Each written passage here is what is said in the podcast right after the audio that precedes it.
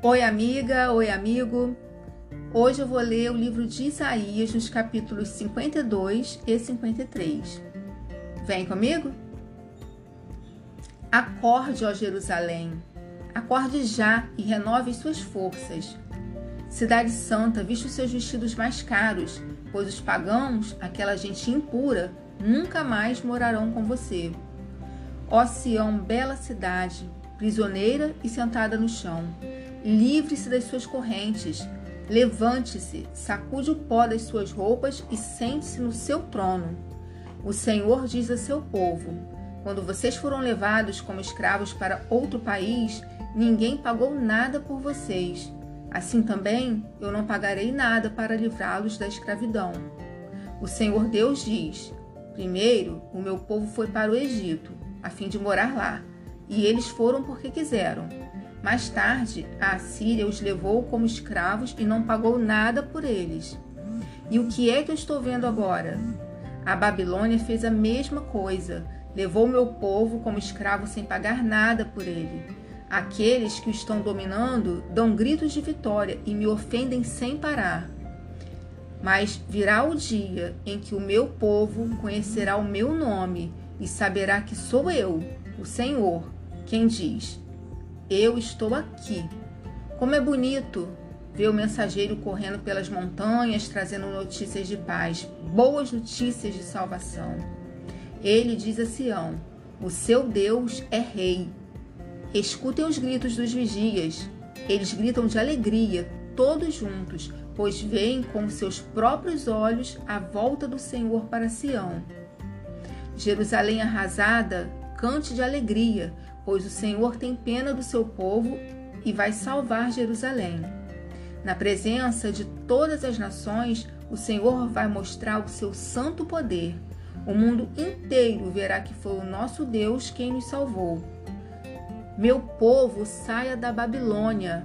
Saiam todos e não toquem em nada que seja impuro que se purifiquem os que carregam os objetos sagrados do templo. Desta vez, vocês não sairão com pressa, não precisarão fugir, pois o Senhor os guiará. O Deus de Israel os protegerá por todos os lados. O Senhor Deus diz: Tudo o que meu servo fizer dará certo. Ele será louvado e receberá muitas homenagens. Muitos ficarão horrorizados quando virem pois ele estava tão desfigurado que nem parecia um ser humano.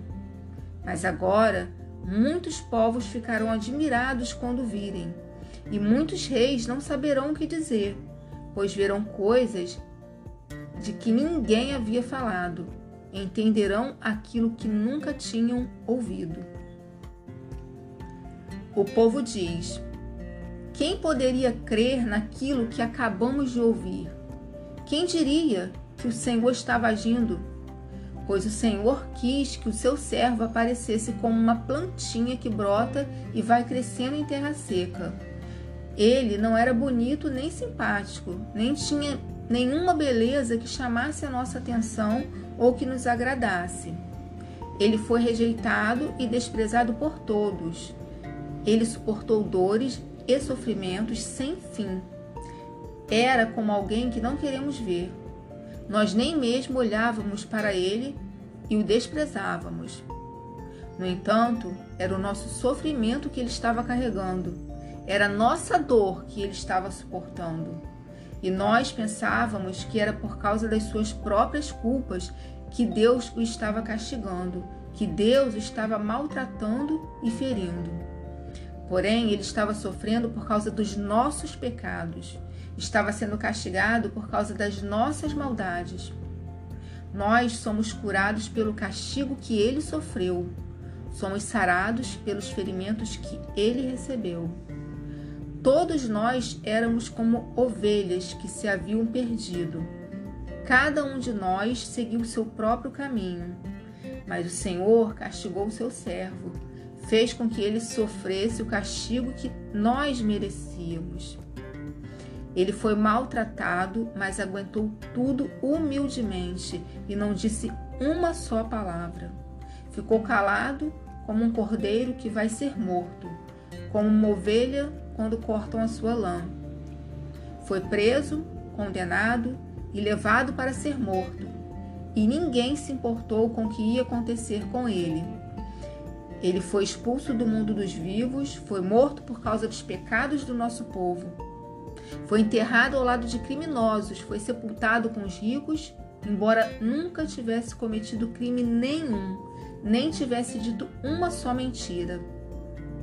O Senhor Deus diz: Eu quis maltratá-lo, quis fazê-lo sofrer. Ele ofereceu a sua vida como sacrifício para tirar pecados e por isso terá uma vida longa e verá os seus descendentes. Ele fará com que o meu plano dê certo. Depois de tanto sofrimento, ele será feliz. Por causa da sua dedicação, ele ficará completamente satisfeito. O meu servo não tem pecado, mas ele sofrerá o castigo que muitos merecem, e assim os pecados deles serão perdoados. Por isso, eu lhe darei um lugar de honra.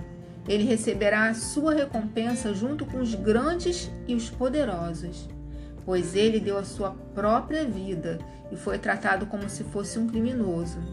Ele levou a culpa dos pecados de muitos e orou pedindo que eles fossem perdoados.